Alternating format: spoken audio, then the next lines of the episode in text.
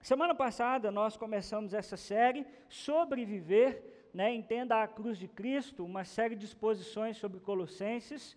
E hoje eu quero ler com os irmãos os versículos 3 a 8, quando Paulo vai nos falar sobre fé, esperança e amor. Esse é o tema de hoje. Se você puder escrever aí no chat, escreva por favor: fé, esperança e amor. E o texto base é Colossenses capítulo 1, versículos 3 a 8. Diz assim a palavra do nosso Deus: Sempre agradecemos a Deus, o Pai de nosso Senhor Jesus Cristo, quando oramos por vocês. Pois temos ouvido falar da fé que vocês têm em Cristo Jesus e do amor com todos os santos, por causa da esperança que lhes está reservada nos céus, a respeito da qual vocês ouviram, por meio da palavra da verdade, o Evangelho, que chegou até vocês. Por todo o mundo, este Evangelho vai frutificando e crescendo, como também ocorre entre vocês desde o dia em que o ouviram e entenderam a graça de Deus em toda a sua verdade. Vocês o aprenderam de Epáfras, nosso amado cooperador, fiel ministro de Cristo para conosco, que também nos falou do amor que vocês têm no Espírito. Vamos orar mais uma vez?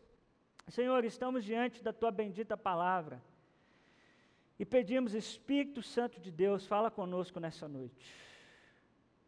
Senhor, uma palavra tua pode mudar a nossa vida e a nossa história.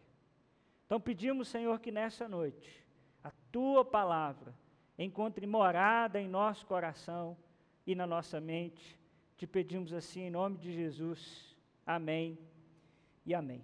Bom, semana passada nós começamos essa conversa e alguém se lembra quem é que fundou a igreja lá dos Colossenses? Quem está aqui comigo, alguém lembra?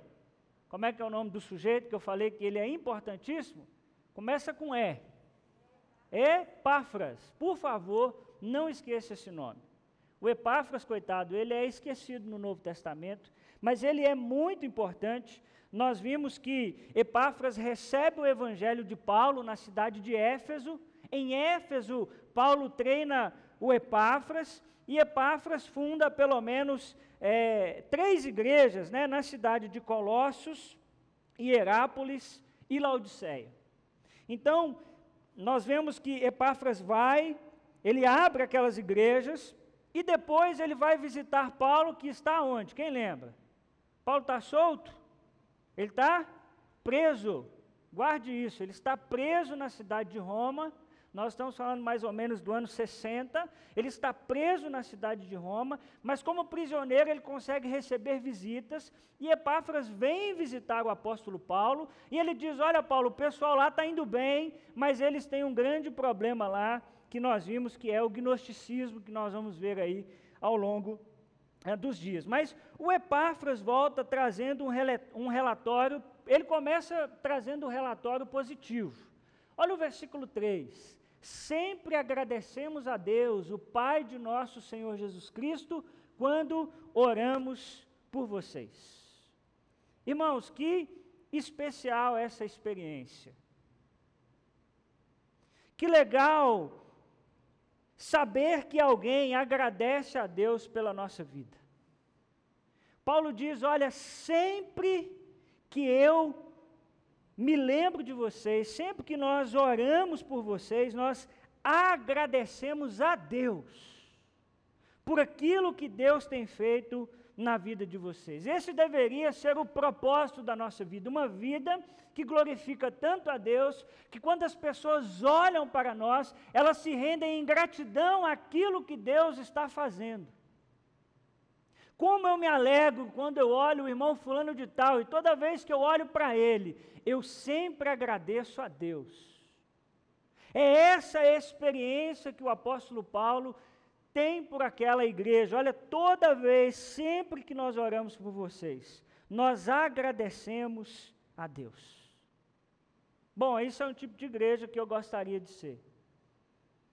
Uma igreja que, quando as pessoas olhassem para nós, elas dissessem graças a Deus.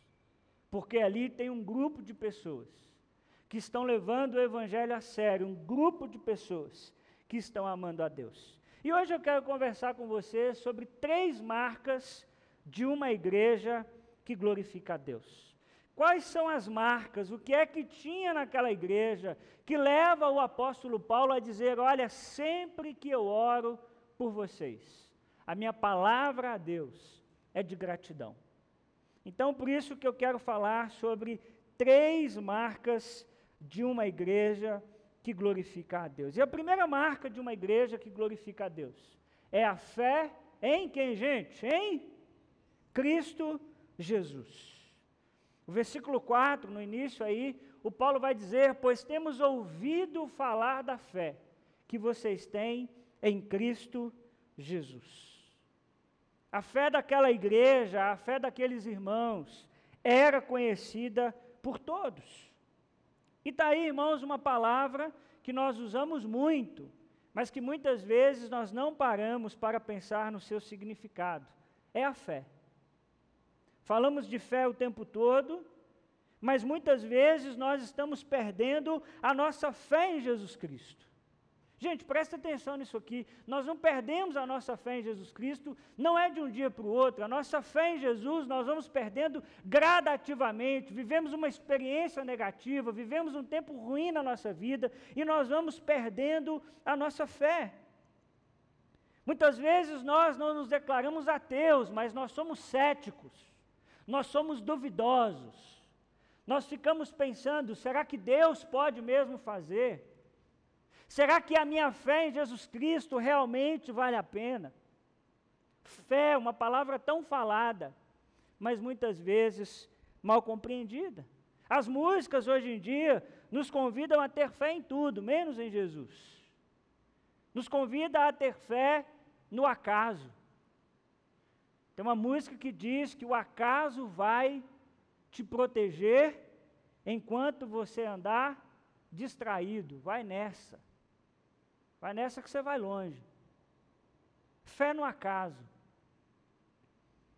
Às vezes nós somos convidados a ter fé na vida, fé nas pessoas. Mas Paulo não está falando de fé na vida, fé nas pessoas, ou fé em qualquer outra coisa, mas fé em Jesus Cristo. Fé naquele que é o nosso Salvador. E essa fé em Jesus Cristo vai produzir duas coisas no seu coração. Primeiro, vai trazer ao seu coração salvação. É somente a fé em Jesus Cristo, meus irmãos, que nos salva do pecado. Somente a fé em Jesus Cristo é que nos coloca direto em conexão com Deus. Você que me ouve nessa noite, se você ainda não tem fé em Cristo Jesus, eu queria te convidar em nome de Jesus a abrir o seu coração para Ele, porque você precisa ter fé em Jesus Cristo para que você seja salvo. Não é fé na vida, não é fé nas pessoas, não é fé no seu trabalho, mas fé em Cristo Jesus. E essa fé gera em você transformação, mas essa fé também vai gerar em você salvação, mas também transformação. E aqui eu falo àqueles que já são cristãos como eu há muito tempo. Nós nos esquecemos do que Jesus Cristo pode fazer em nossa vida. Você quer saber se você tem uma fé verdadeira? Veja o que você permite que Jesus faça em sua vida. Veja o quanto você se preocupa com o que Jesus pensa a respeito daquela situação, o que a palavra de Deus diz a respeito daquela situação. Isso era sinal do poder que operava nos Colossenses, a convicção do Evangelho, e essa convicção do Evangelho os levava a se comprometerem com Jesus. Pastor Russell Chat vai dizer uma coisa muito interessante. Ele vai dizer que uma fé que se restringe apenas à crença ou a sentimento não pode reivindicar o direito de ser chamada fé, no sentido bíblico. A fé sem compromisso ou obediência não passa de uma ilusão. Fé sem obediência não passa de uma ilusão. Fé, não existe fé sem comprometimento. Não existe dizer que crê em Jesus e não se importa com Jesus. Não existe dizer que crê em Jesus, mas não ora, não lê a palavra. Isso é fé sem comprometimento. Isso, na verdade, não é fé. Então, uma boa marca para uma igreja, uma boa marca que você deve ter como cristão, é fé em Cristo Jesus. E somente em Cristo Jesus. Amém, gente? Vocês estão aqui? Tem um pessoal aqui, não tem não? Amém? A igreja hoje aqui já está quase cheia, hein, gente?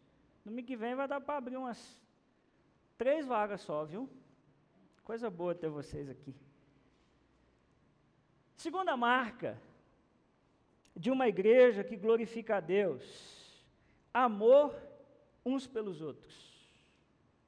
Se você puder escrever no chat aí, amor uns pelos outros. Olha o versículo 4. Paulo está agradecendo, e aí no final ele diz: e do amor por todos os santos. E no versículo 8 vai dizer que também nos falou do amor que vocês têm no Espírito. Essa fé em Jesus Cristo, ela tem uma ação prática na nossa vida, é o amor incrível entre os cristãos. Essa fé em Jesus, essa fé no Cristo, vai fazer com que eu ame os meus irmãos e ame as pessoas que estão à minha volta. Esse amor deve ser sem distinção, né? O apóstolo Paulo diz, e do amor por quem, gente? Por alguns? Por quem? Por todos os santos. Um amor que não tem distinção. Um amor que não faz nenhum tipo de, de, de, de exclusivos, de, de excluir alguém. Não dá para escolher os irmãos que Deus tem como filhos. Vocês já passaram por essa experiência de dizer assim, Deus, mas o Senhor tem uns filhos que eu vou te falar, viu? Vocês já viveram isso assim? Falar assim, Senhor, tem um pessoal aí que é porque o Senhor mandou mesmo, que se o Senhor não mandasse, hein, Natália? Você dava um jeito, né, Natália? Deus tem uns filhos, mas é filho de Deus. E nessa dinâmica de dizer, hoje nós cantamos Pai Nosso que está no céu, o Pai é de quem, gente? É, no, é meu.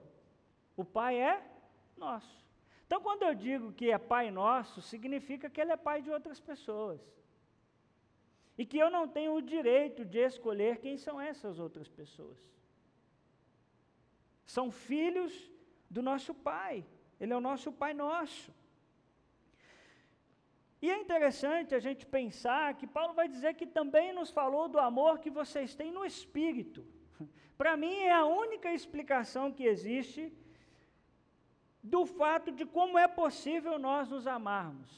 Como é possível nós que somos tão individualistas, como é possível nós que só queremos os nossos próprios benefícios nos amarmos? Isso é uma ação do Espírito em nós.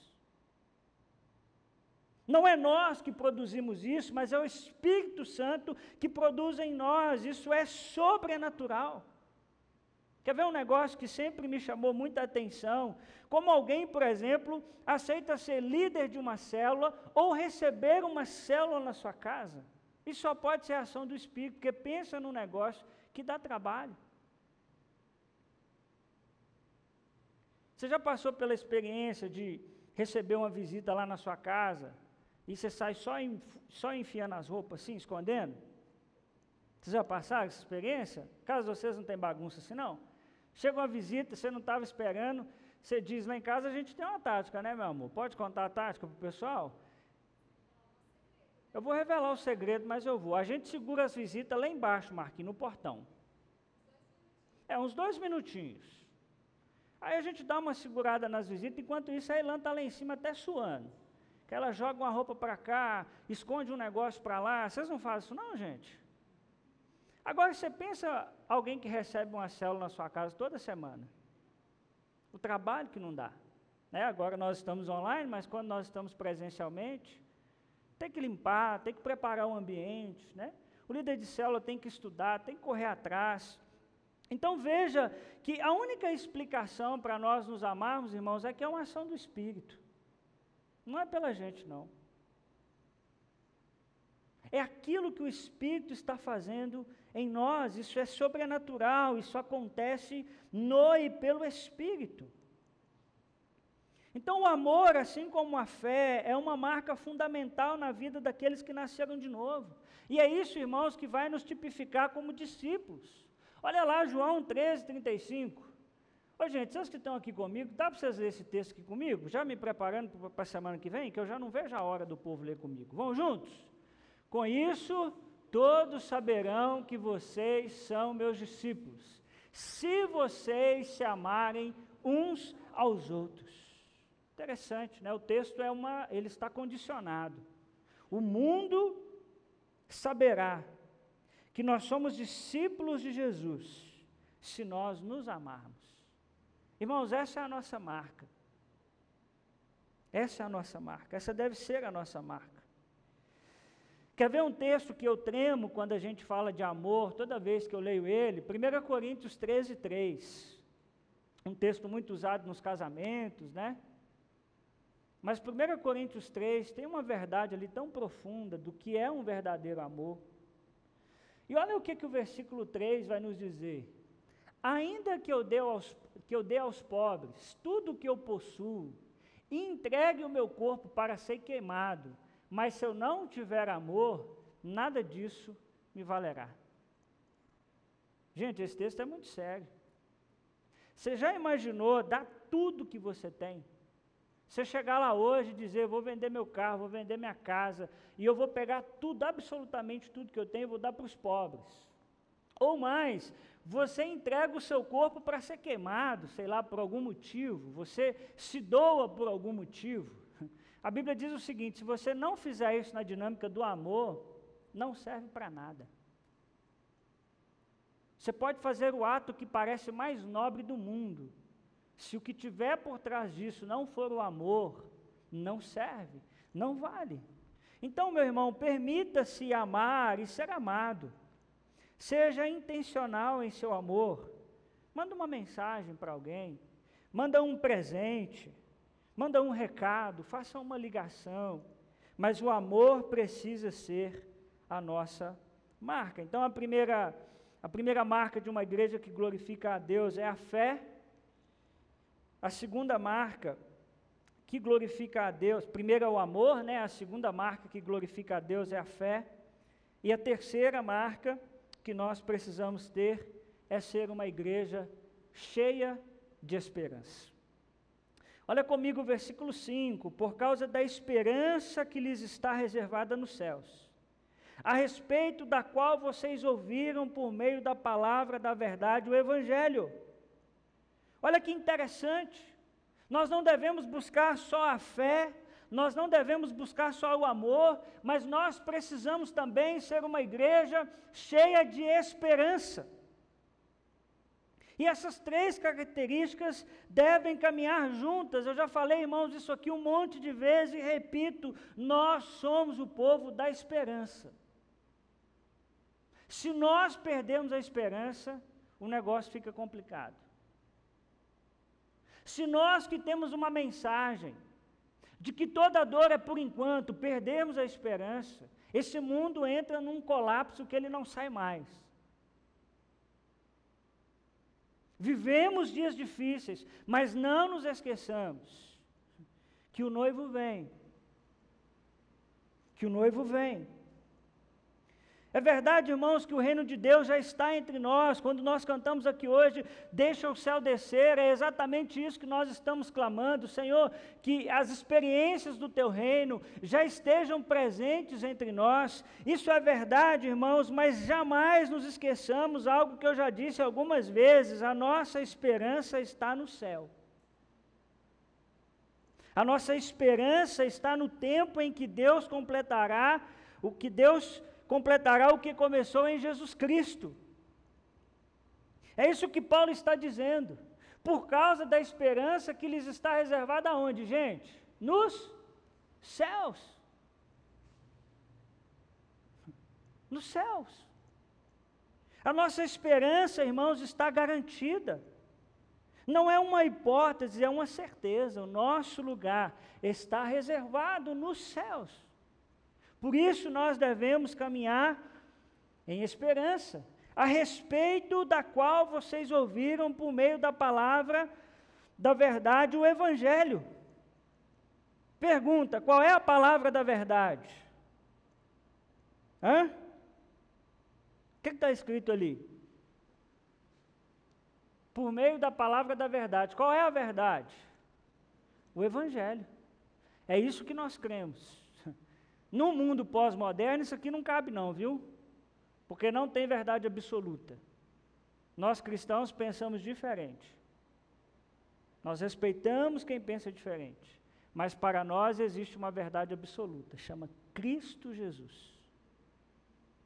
E é nele que está a nossa esperança. A nossa fé não é uma possibilidade, mas uma certeza. E cremos pela fé que o Evangelho é a verdade. Vocês creem nisso aqui, gente? Porque o tempo todo as pessoas estão nos chamando a duvidar disso aqui. Discurso pós-moderno adora essa ideia de que, na verdade, Jesus Cristo é uma possibilidade. Nós não cremos assim. Nós cremos que Ele é a verdade. De que Ele é a nossa esperança e que a palavra de Deus é a verdade. E no versículo 6, Paulo continua dizendo que chegou até vocês, por todo o mundo, esse, que chegou até vocês, e por todo o mundo esse evangelho vai frutificando e crescendo, como também ocorre entre vocês, desde o dia em que o ouviram e o entenderam, desde o dia em que ouviram e entenderam a graça de Deus em toda a sua verdade. Olha que interessante, o Paulo começa dizendo que esse evangelho, essa verdade chegou até mim, chegou até você, e por todo mundo esse evangelho vai fazendo o que, gente? Dá para ler ali? Lá em cima, lá na terceira linha, o evangelho vai fazendo o quê? Frutificando e crescendo. Que coisa linda! A verdade do evangelho é universal. Por todo o mundo, aonde ele chega, ele vai crescendo. E lembra que o apóstolo Paulo estava escrevendo contra o gnosticismo? Os gnósticos diziam assim: então, é só uma elitezinha que tem acesso à fé verdadeira. E lá dentro da igreja também tinha os judeus que diziam: então, é o pessoal aqui, ó, que caminha com Moisés, que obedece à lei de Moisés, é que vai, vai chegar lá. Paulo diz: então, esse evangelho, ele frutifica e ele cresce no mundo inteiro. Esse evangelho oferece a todos, indistintamente, a sua maravilhosa salvação. Essa graça chegou a, a Colossos e essa graça chegou no Palmeiras. Aonde ele vai chegando? Ele vai frutificando. Irmãos, o evangelho é imparável. Eu falei isso domingo passado e faço questão de repetir hoje. Nada para o evangelho. Pode mandar fechar, Pode mandar cortar a internet do mundo inteiro, todo mundo sem internet. Eu te garanto, o Evangelho não para. Porque o Evangelho, aonde ele chega, ele gera frutos. Por isso, irmãos, a nossa esperança é real, porque o Evangelho é uma boa semente e uma boa semente que frutifica.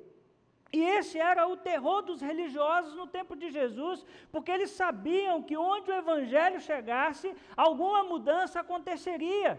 Olha lá o que acontece em Atos, capítulo 17, versículos 6 e 7. Contudo, não os achando, arrastaram Jason e alguns outros irmãos para diante dos oficiais da cidade, gritando: Esses homens que têm causado alvoroço por todo mundo, agora chegaram aqui e Jason os recebeu em sua casa. Todos eles estão agindo contra os decretos de César, dizendo que existe um outro rei chamado Jesus. Esse era o terror daquele tempo, porque aonde o evangelho chegava, ele frutificava, aonde ele chegava, as pessoas diziam: não é mais César, agora existe um rei sobre todos os reis, que é Jesus Cristo, o nosso Salvador. Vocês já pararam para pensar como já tentaram acabar com o cristianismo? É desde o primeiro século, é pancada atrás de pancada. E degola, e corta a cabeça, e corta braço, e pendura na forca. E o Nero, vocês sabem disso, o Nero fazia fogueira dos cristãos nas noites frias. Os cristãos eram usados como tochas para aquecê-lo.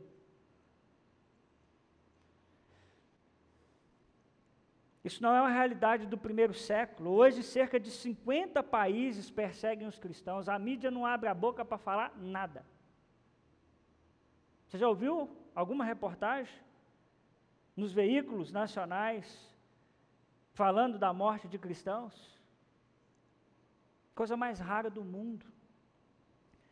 Não sei se você sabe, mas cerca de 340 milhões de irmãos hoje são perseguidos pelo mundo. Você, tá, você tem noção do que é isso? 340 milhões de irmãos são perseguidos pelo mundo. Recebem todo tipo de oposição por sua fé em Jesus Cristo. Isso, e o que, que acontece com o Evangelho? Ele acaba? Ele só cresce. É isso que Paulo está dizendo. Esse evangelho que chegou até vocês, ele vai frutificando. Paulo vai dizer: olha, vai frutificando e crescendo, como também ocorre aonde, gente? Entre vocês. Sabe por que, o evangelho é imparável? É porque o evangelho cresce nas pessoas. É entre vocês. Por isso que pode fazer o que quiser, o Evangelho nunca para de crescer, porque o Evangelho está nas pessoas, Cristo está nas pessoas, isso é imparável. Se eu te perguntar hoje, aonde está o Evangelho? Onde que está? Sabe me dizer, Amanda? Onde que está o Evangelho? Qual, qual localidade? Está aí? Onde que está, Marquinhos, o Evangelho? Está aqui em todo mundo? E lá na África, ele está? E na Ásia, ele está? É por quê? Porque ele está nas pessoas. Guarda uma coisa no seu coração: o Espírito Santo de Deus não é domesticável. A gente aqui pega ele, bota numa caixinha e diz: Ó, o senhor só faz até aqui. O que a gente acredita é isso aqui. Mas o Espírito Santo de Deus, ele não é domesticável. Ele sopra onde ele quer. Ele faz o que ele quer. E aonde esse espírito chega, chega transformação, chega mudança de vida, porque ele não está em espaço, ele está em pessoas. Então pode vir um trator aqui amanhã e acabar com esse trem todo. Nós continuamos firmes, por quê? Porque Cristo está em mim. Ele não está numa região, ele não está num lugar, mas ele está nas pessoas, ele cresce entre nós. Isso acontece desde o dia em que nós ouvimos e entendemos a graça de Deus. Aqui eu quero abrir um parênteses. Não adianta só receber a graça de Deus, só ouvir a graça de Deus, mas nós temos que entender a graça de Deus em toda a sua verdade. Presta atenção nisso aqui, meu povo. O Evangelho não é um negócio gostoso para você sentir, não. Ai, o culto hoje foi maravilhoso. Estou até arrepiado. O Evangelho de Deus é a graça que nós temos que entender. Não tem problema nenhum você ficar arrepiado, não. Pode ficar tranquilo, você que já disse que saiu por aí arrepiado. Porque às vezes isso acontece mesmo. Mas o problema é quando a gente acha que entender o Evangelho e receber o Evangelho está ligado ao que acontece aqui fora, é o que acontece dentro do coração e da mente. Vocês receberam e entenderam e isso faz com que a gente frutifique. Irmãos, os ensinos de Jesus não são apenas transferência de informação, a sua palavra é poderosa. Quando a palavra de Deus é dita e anunciada, o próprio Deus trabalha por meio dela, espalhando essa semente por toda parte. Aonde o evangelho é pregado, ele vai frutificando na vida das pessoas. Olha o que diz Hebreus 4:12. Pois a palavra de Deus é o que, gente? Ó, oh, viva e eficaz, e mais afiada do que qualquer espada de dois gumes. Ela penetra ao ponto de dividir a alma e o espírito, juntas e medulas, e julga os pensamentos e intenções do coração. A palavra de Deus vai onde nós não vamos no mais profundo do coração das pessoas. E Paulo ainda nos falando sobre esperança. versículo 7 e 8, ele vai dizer: Vocês o aprenderam de Epáfras. Aí, lembra do Epáfras? Olha lá, de quem que aqueles irmãos receberam o Evangelho? Foi de Paulo? Não, vocês receberam de Epáfras, nosso amado cooperador, fiel e ministro, fiel ministro de Cristo para conosco, que também nos falou do amor que vocês têm no Espírito. Paulo aqui dá um exemplo de como esse evangelho é imparável. Ele lembra de Epáfras, que encontra com Paulo enquanto ele está preso. Isso é prova de que o evangelho avança pelo poder de Deus. Por isso, irmão, sempre que você tiver a oportunidade, fale de Jesus para as pessoas. Ah, irmãos, como nós estamos perdendo a capacidade, o discernimento de pregar o Evangelho para as pessoas. Arrumamos uma frase bonita que diz assim: pregue o Evangelho, se necessário, use as palavras. Aí tudo que a gente precisava, de uma desculpa para a gente não pregar mais Jesus para as pessoas. E aí a gente diz assim, ah, mas eu tenho que viver de forma que as pessoas vejam Jesus em mim. É verdade, mas alguém aqui se converteu desse jeito? Olha, eu olhei a vida do Josias e o Josias é cheio de Jesus. Eu falei, Josias, eu quero esse Jesus no meu coração. A fé vem pelo ouvir e ouvir a palavra de Deus. Sempre que você tiver a oportunidade, pregue o Evangelho. Irmãos, as pessoas estão indo para o inferno, do nosso lado. Porque nós somos capazes de dizer a elas: olha, você precisa de um Salvador. Você é um pecador e você precisa da graça de Deus. Esse verso nos fala de esperança, aqueles cristãos nunca estão sozinhos, né? Os cristãos a Epáfras falou daqueles irmãos, Paulo escreve orientação àqueles irmãos. Deus não só estabelece uma igreja, mas cuida dela nos mínimos detalhes. Por isso, irmão, eu queria te lembrar nessa noite que nós somos o povo da esperança.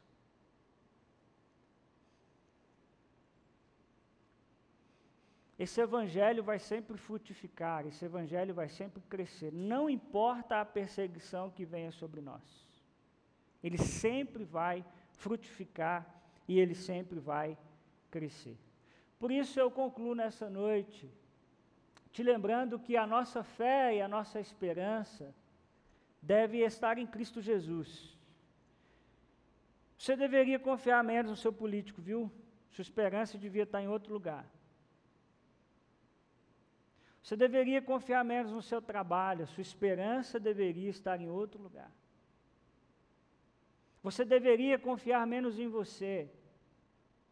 E a sua esperança deveria estar em outro lugar. Porque a nossa esperança é Jesus Cristo, a nossa fé deve estar em Jesus Cristo. Enquanto Jesus Cristo não volta, vamos nos amar. É isso que nós temos que fazer. Perguntar a Deus como é que nós nos amamos. Perguntar a Deus como é que nós podemos cuidar uns dos outros. Perguntar a Deus aonde não tem água ainda para que a gente possa levar, porque a nossa esperança está em Cristo Jesus. Antes de celebrarmos a ceia do Senhor, a Ilan vai nos abençoar com uma canção que diz exatamente isso. Ela diz assim: Eu verei o grande rio da vida, claro como o cristal. Verei a face do meu mestre querido não haverá mais noite ali, não haverá nenhum clamor. Verei os olhos de Jesus e tocarei seu corpo, enfim. E depois essa canção diz: morte e choro, tristeza e dor, nunca mais, nunca mais. Essa é a esperança da nossa vida. Essa é a esperança da nossa vida. Enquanto a Ilan canta essa canção, Prepare a ceia aí na sua casa, pegue lá o seu cálice, o seu pão, e logo depois nós vamos juntos celebrar a ceia do Senhor.